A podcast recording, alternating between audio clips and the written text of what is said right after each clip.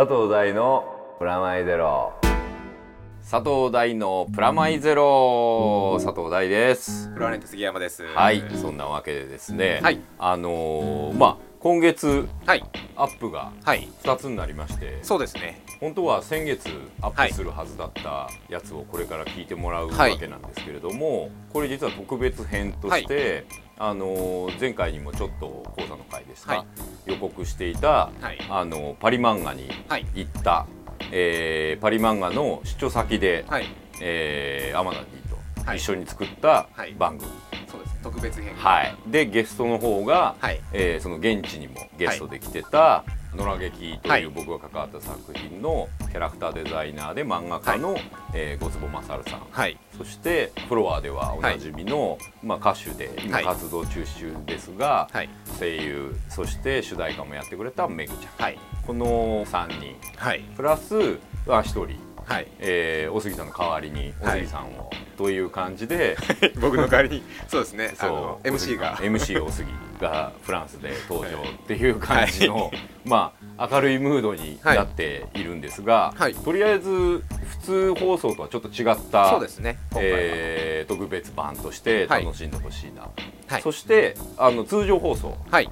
こちらの方も遅れておりましたが、はい。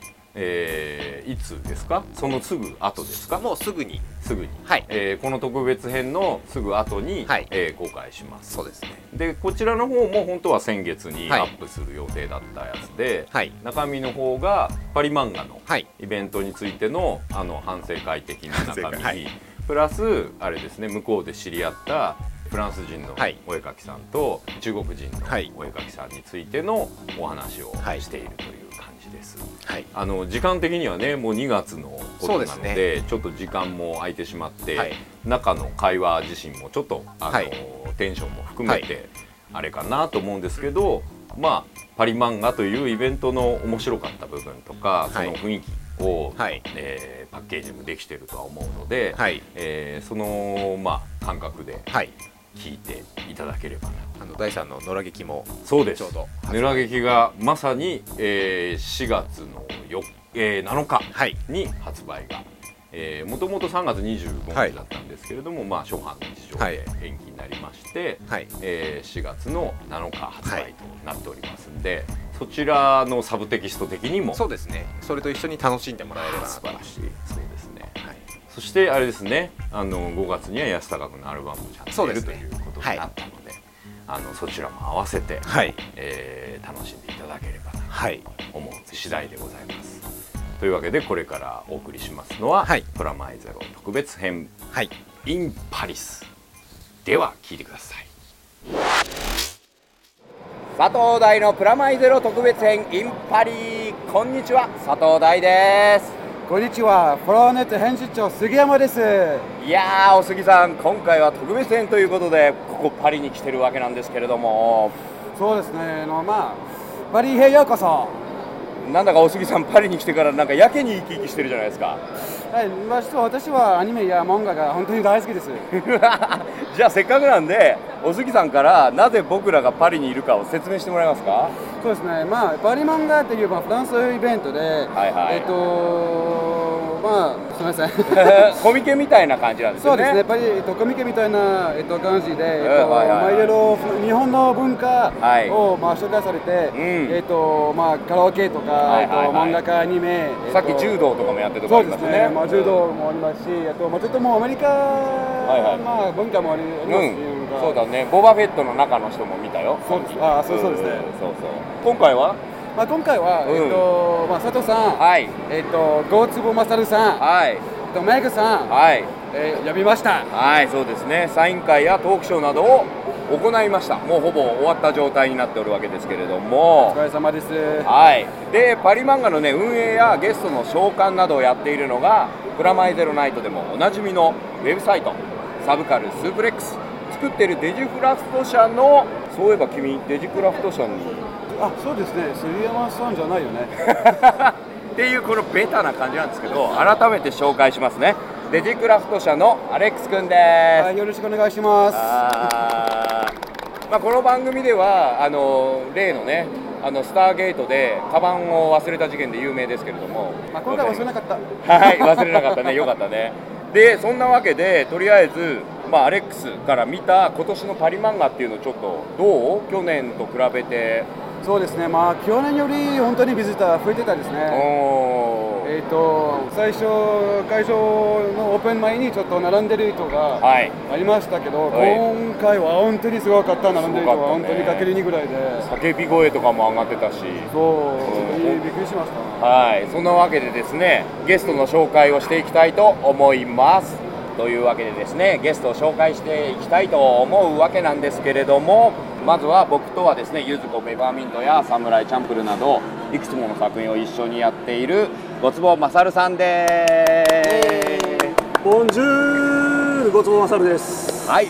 そして、えー、野良劇という作品今回の作品で歌と声優初デビューもしていただきましたメグさんですい。うテンションなんですね。あすいません。だってあなたたち2人ともあの一応プラマイゼロを聞いたことがある感じで大丈夫ですか、ふわっと聞いたことあります。ふわっとであの駅伝専門番組としておなじみの、団地と駅伝について詳しくなれる番組。ですすいません。でめぐちゃんは一回ほらプラマイゼロの時に、あのはい大根さんの回。そうはい。大根君の時にちらっと来てもらっちらったりとかした。はい、そんなわけなんですけど僕ら3人の共通点。それは「野良劇」という作品で、えー、と今回その、まあ、僕は脚本ですけれども監督安藤さんでごつぼさんがキャラクターデザインそして、まあ、声優さんと歌ですねをやってもらったわけですけれども、はい。パリ漫画もね僕らこうやって紹介ずっとサインとかもねいろいろしたわけですがまずは初海外のごつぼさんにどうだったですかっていう感想を。えまあ大体アメリカで犯罪を犯した人がメキシコへ逃げる感じでこうフランスへ来たわけですけど。ちょっとわかんないです。はいはい。え？で？わかんないです。で？まあ人生初海外というか人生2回目の海を渡った。おうおうおう。まあ、最初は淡路島ですけど。淡路島ですね。国内ですけど。はいえでどうどうですか？でもあんまりそんなに海外って感じもこの雰囲気だとしなかったまあそうですねあのー、取り込んでますけど。鳥 飛んでるね今。会場の中会場の中を鳥が飛んでいますけど。昼間にすごいびっくりしたんですよ。カラスが飛んできたと思って、今のカラスです。いやこれは室内でやってます。皆さんあの室内。すごい音も入ってると思うんですけど。はい。でどどうです？あのサイン会とかも含めていいっぱいやってもらった感じ。あーまあ、日本語が通じない以外は日本と大して変わらない状況の中にいるので。そうですね。売ってる商品とかもうんなんだったら日本より詳しく。まあ大体どこに置いてあるものも何か分かるっていう。そうですね。その面白さがあります。そしてめぐちゃんなんですけど、はい、私は今日というか、まあ、昨日もそうなんですけどかなり自由にさせてもらっていて、はい大体この辺りの売っている食べ物は食べましたよ。なんかすごいあの 食べてはあれは美味しかったよって報告を。あそこまずあそこのワッフルシュガーワッフルも美味しかったですしあっちにあるあのパニーニとツナサンドも食べましうんた、まあちょっと味が薄いっていう小坪さんおっしゃってたツナ何の味もしないって ツナサンドは最終的にただ味のないパンを食っている気分になります でもあれオレンジジュースは美味しかったそうです。オレンジジュースはもう鉄板ですから、外れないっていう。はい、とか、まあ、あとはそうですね、さっきはずっとそこの、まあ、ちょっと近いから音今聞こえてるんですけど、うん。カラオケのブース、はいはいはいそこにもう一人で1時間ぐらいこう座ってて、気づいたらもうパパリの人たちにも間にポツンと一人こう。へええななんでそんなカラオケ興味持っいやもうね結構ね知ってる曲もあったりとかして、であとは逆にマニアックっていうかあこれこんなみんなで歌える曲なんだみたいなのがあったりとかしてなんかちょっとメモったりとかして、なんかへ勉強になりました。えー。なんかすごくあのコスプレイヤーの写真をはい撮ったりしてたりね。そうですね、そうそうそうそう、なんかあの、ナルトはすごい多いんですけど、まあ、そのなんか、ワンピースも多いし、うん。あさっきびっくりしたのが、めちゃめちゃでっかいトトロ見ました、見た見た見た見た見た。すごい縦に長いやそうつ。ちょうどトークショーをやってる時に頭だけがこうずーっと歩いてるところが。あと異常にでかいレイトン。あさっき写真撮りました。うん。はい。相棒もいたよね。そうもいました二人一緒に。刺さりそうな後頭部をしてましたそうそう。そして一人ずつバラバラで見たりとか。そうそうそうそう、その隣トトロ見ましたね。うん。なんか。写真撮って回ったり。日本のコミケとかそういうところはある意味あの家族連れとかはあんまり見ない場なんだけどここはね本当に家族連れで来てる。あなたの兄弟の家族もいっぱい来たよねアレックス君、まあ、そうですね、まあ、全家族じゃなかったけど結構多くてびっくりしましたもん私もう分からなくて。初めてお母さんに会った帰ってきたら家族みたいになってますよブースがそうそうそう。ここもうなんか家みたいになってる申し訳ございません。でもフランスでは割と家族でこういうイベント来るのって。そうですね、まあ、特に日本文化で、えっと、結構30年前ですね、えっと、最初の日本アニメーションはいが出てて、でそこから踊りファンが作られててで、こまあ、今の時期で家族も作ってて、へー。でみんな家族でそのイベントを楽しみにします。なるほどなるほど。元子さん的にはずーっとイラストをあのサイン会の間あそうですね。描いてるというすごいこう拷問とか写経みたいなことになったんですけど実際あの東京っていうか日本ではあんまりサイン会とかしないですけどどうでしたこのフランスでやってみると。何のキャラだかわからないけどとりあえず書いてみてくれ的なのがあったのは面白かったですけど。なんか挑戦されてるみたいな感じ、えちなみに多かったキャラクターって？やっぱあのアニメのこっちでもやってた影響であのサムライチャンプルーの無限がダントツで、そうでしたね。あのちょうどごつぼさんと僕の出会いが「サムライチャンプルーの」まあ、漫画ということもあって無限しかも無限人風の中でも無限はすごい。無限人風の順番です。そうですね。まさにそういう感じでしたね、うん、フランスで本当に「サムライチャンプルー」って人気がある。だから大人気ですよ。本と本当に漫画もアニメも、えっと、全てフランスのライセンスアートになれてで本当に大人気になりました。だからビジタからの質問はそのサムライシャンプーの続きあり、えっと、言ってありますか？って結構言われましたね言われましたよね。これはあの渡辺慎一郎聞いてると思うんでこの番組にも登場していただいて渡辺慎一郎にしっかり届けたい声かなと思います。であとめぐちゃんも、はい。あのさっきほらトークショー終わった後とかここでのサイン会でも前のイベントフランスのイベントで来てくれたファンとかに会ったりとかしたけどどうだはい、った、また来てくれてこのために私のこのサインのために来てくれたりとかしてて、うんうん。で私も覚えてたからうん。すごい嬉しかったし、あそこにいるピカチュウの人もああそこに前回来てくれたまだいたね っていうかあの彼トークショーのかぶりつきで真ん前にいたよね。前回もそうだったんです。あそうなんだ。でもめぐちゃんの言うことに。うーん うなずいてたね。すごい優しいんですよ。フランスの人面白い。優しい。ええ。はい。こっちのファンどうですか？まあ何回か来てるけど。はい、いやなんかそのだから前回 CD も買ってそれにサインをしたんですけど今回もまた来てくれるためにまた買ってくれたりとかしててものすごいありがたいなと思ってやっぱ日本から持ってくると CD すごい高いじゃないですか。だけど買ってくれてるからもうありがたいっていうかもう本当ありがたいっす。で実際こう作品を持ってきてはい。っていうことにね、ある意味僕と君の出会いがフランスのはい。ジャパンエキスポだったわけですけど、ここまで来ましたがその感想ね本当にね来るとは思わなかったですね。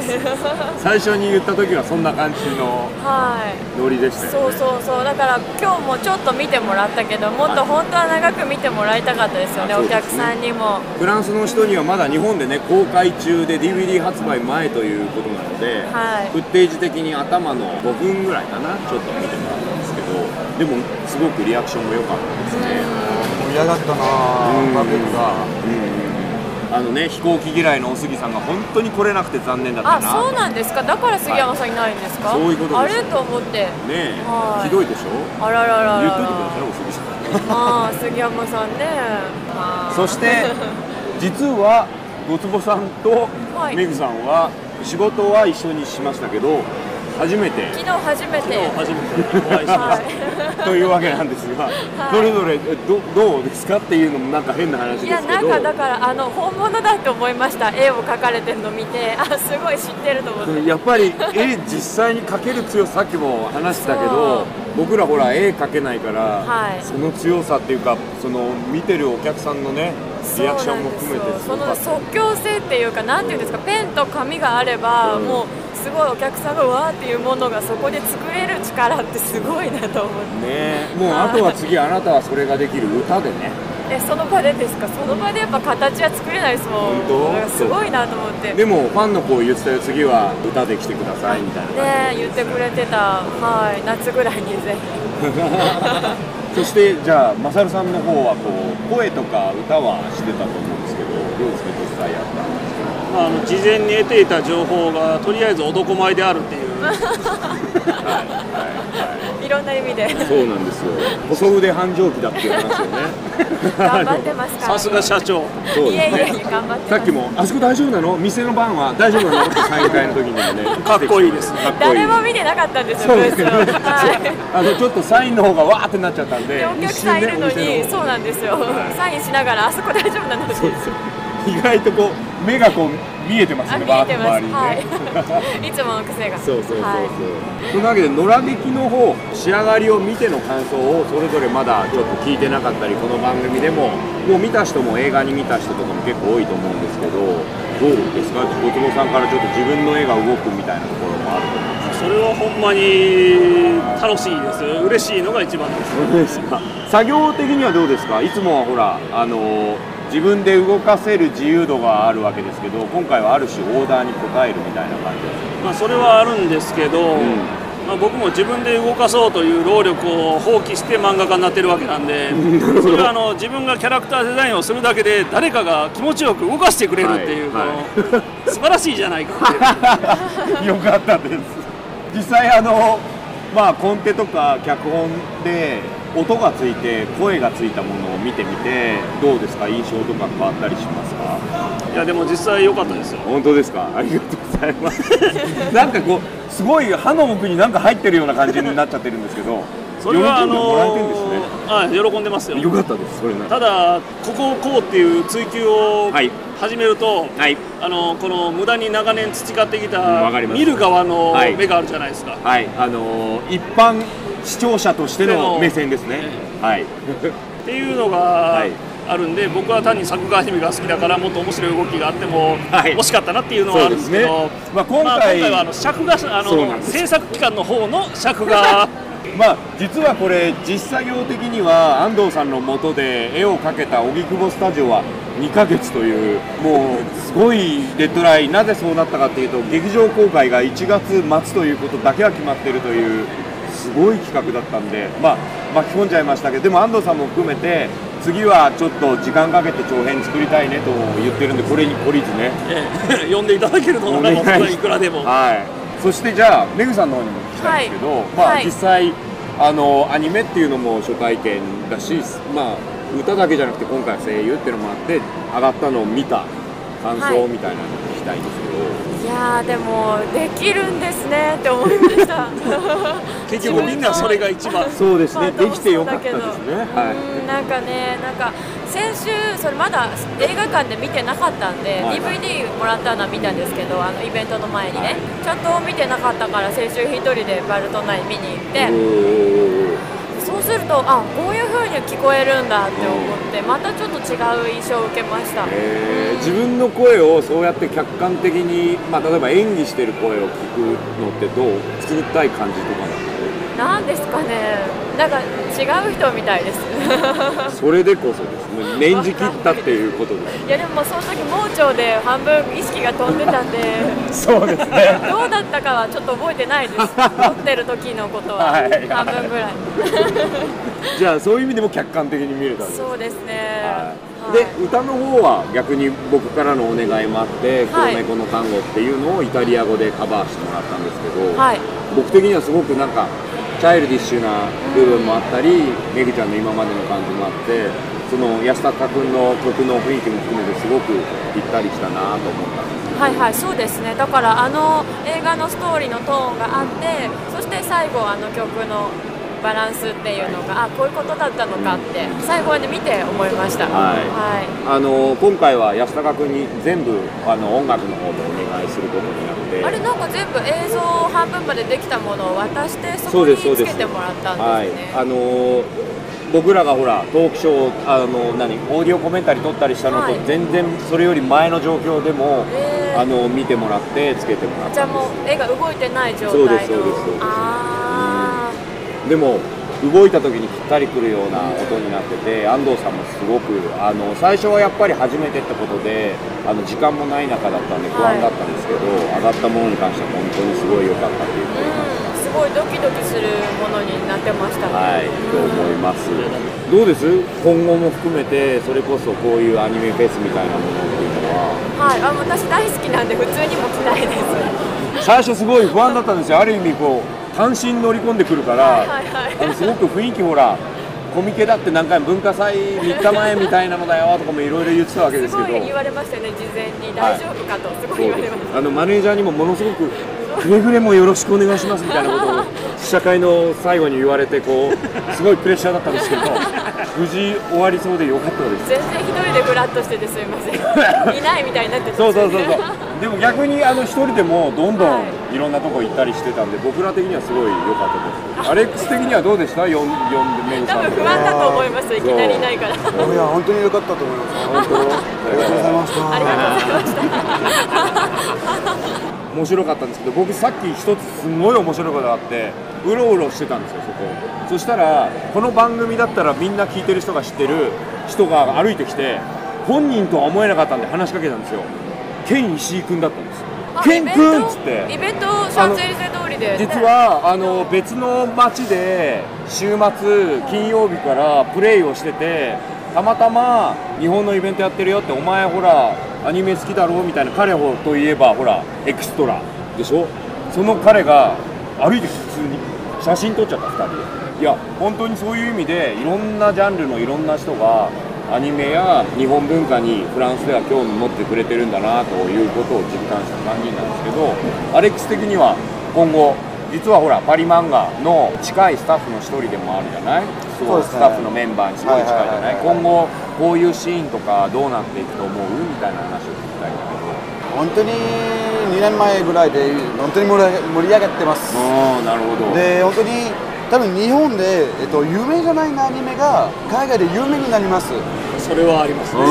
うん。びっくりするようなのを売ってるしね、時系列がバラバラですから そうそうそうそう。完全に僕らの感覚はやっぱちっちゃい頃見てたアニメとかが、私さっきだってカラオケでキャプキャプテン翼も流れてたし。あキャプテン翼そうだね。どこの新しい黒羊とかも。そう新しいアニメと昔のアニメがもう一緒の年代のもんみたいに並んでますから。そうですね。だからそれをやっぱ一気にまあここ何年かでわーっとこの人たちは楽しんでるそうのかなですよ。まあフランス人が一つのアニメは昔でも好きならずっと好きです。それは強いねやっぱり日本って供給も多いからどんどん入れ替わっていくって感じがあるんだけどある意味こう飢えてるとは違ってちゃんと長く好きでいてくれるっていうのそうです。はすごい嬉しい本当に昔昔でも好きあと私でも好きアニメが足りないです。なるほど。えー、すごい。日本と逆だ。日本はなんか多すぎるような気が俺は毎日している。日本はちょっと前はすごかったですから、ねそれがなんかちょっと落ち着いてきてこれからなんか僕らがやれることも含めて頑張っていかなきゃっていう感じではあるんですけれどもね。ちょっと頑張ってください。元気はもらいました。はい。でめぐちゃんとははい。どうでした？こうまあ。なんかだからすごいお客さん同士が全然知らなくても話しかけてコミュニケーション取ったりとか、まあ、私とかでも話してくれてそこでまた友達になったりとかそういういい雰囲気があるからすごい来てよかったし呼んでもらえて嬉しかったです。うん。すで、にさっきのファンだった子にあのコスプレの子探してきてみたいなことそをう探してくれたんですよ。気づくとコスプレの人を捕まえている印象が。そうそうそう。そしてコスプレがコスプレを呼びなんかすごいことになってましたけど。そうなんです。写真 写真撮らせてもらって、ね。楽しかった。じゃあはい。今後もそれこそめぐちゃんははい。フランスに限らず世界中に行きたいって感じですか？う大好きだなって思いました今回。す。ごいいいイベントはい。こんだけ大体どこのブースでも何があるか何のことをやっているのか分かるんですけどただ最後の最後までやっぱり向かいのブースだけは分かりませんでしたね。でも今日でもいますねでもね。そうですね。今ここでえー見えるんい。らっしゃる。このあの日柔和な笑みを浮かべた金髪の男性が裸エプロンでじょうろを持っているという等身大パネルがあるんですけどなんですよ。何を表現しているのかが2日間見ていても未だに伝わってこないっていう、はい。なんか今もう朝のテンションに比べるとかなり不機嫌な感じで。なんかティータイムがずっと続いてるかと思いましそこだけ多分中庭のような感じなのそうですあーだってお客さん立ち止まってるの見たことないです。そうですね。は はい。あまりに面白すぎて他のブースの話もあるんですけどそういえばここの隣にもあのゆうきさんでしたっけはい。あはい。はい。なんかちょっとお話もしましたけどそうですね。日本っていうよりこっちで結構活躍してる歌手の人なんですそよね。うみたいですね。まだ私も昨日初めてお話ししたんで。はい。なんかだからそういう感じで僕ら以外にもいっぱい日本人の人も参加してるんだなっていうのが面白かったです。ねね面白かったです。はい、だから今度はほら番組含めてお杉さん嫌いな飛行機に無理くり乗せててもねちょっとここで登録っていうのもやりたいよね。船はダメなんですか？船。だったら大丈夫じゃない？じゃあ船でヨーロッパ。そうですね。じゃああの男だけ船であの2ヶちょっと早めに。月か3ヶ月前から出るということで。いやあの船は日本海だけはだってあとは走ってもらえばなるほど。半年ぐらいで。走って風間寛平ちゃん気取りまあそんな感じで。ね はい来てもらいましょう。はい。はい。というわけで「プラマイゼロスペシャル in パリ」なんですけれどもまあお杉さんという名のアレックスにもお世話になりましたが最後にアレックスの方でも何か言いたいことがあったらちょっとパリ漫画も含めてデジクラフトのこととか何か言いたいことあったらあの宣伝とかもあったらしてほしいそうですね、まあ、これからデジクラフト社はその、まあ、パリ漫画とか、えっと、海外で、うんその日本人の、えっとまあ参加えっと、漫画家とか、うん。えっとまあ、プロデューサーとかそのアニメ漫画世界で、えっと、世界で呼びたいです。なるほど。これからもじゃあ僕らに限らずですねいろんなアーティストを呼んできてほしいなと思います続いてごつぼさんにも。まあ、とりあえず現在連載中の「いずこペパーミント」を引き続きよろしくお願いいたします、はい。ということと、まあ、うちの兄貴もどこかしらで漫画を描いていると思うんでそちらもよろしければよろしくお願いします、はい。ということで。そうですね。そして最後はゲストのメグさんの方にはい。もちょっと感想も含めてメッセージインフォメーション。えーとそうですね。感想はもう本当に充実していたということなんですがインフォメーションは、まあ、もろもろあるっちゃあるんですけど、まあ、大さんともねはい。新しいプロジェクトもちょっとずつねやりたいのって言ってたりとかもしますのでまあおいおい。そうですね。日本では実は 活動休止でこれもだから、インパリスなんで特別出演ということなんで、はい。皆さん誤解なきように あ。あのある意味活動が普通に行われているとは思わないでくださいねインパリス。あそうですね。だからゆっくり来れてよかったですね。だからやっぱりお休みしてる分いろんな国にもこう行けるので、うんですね。なんか今すごいいろいろこう吸収してるタイミングというか、吸収するタイミングなんだなって思います。はい。だからもう一人であまりにもこう男前すぎるんで あの危険には注意してね。わかりました。いろいろはい、はい、そんな感じですね。はい。それではプラマイゼロ特別編 in パリス佐藤大がお送りしました。ゲストはごつぼうまさるさん、めぐちゃん、はいそしてサブカルスープレックスのアレックスくんでした。みんなありがとうございました。おすぎさん聞いてるかな。これから帰るぞ。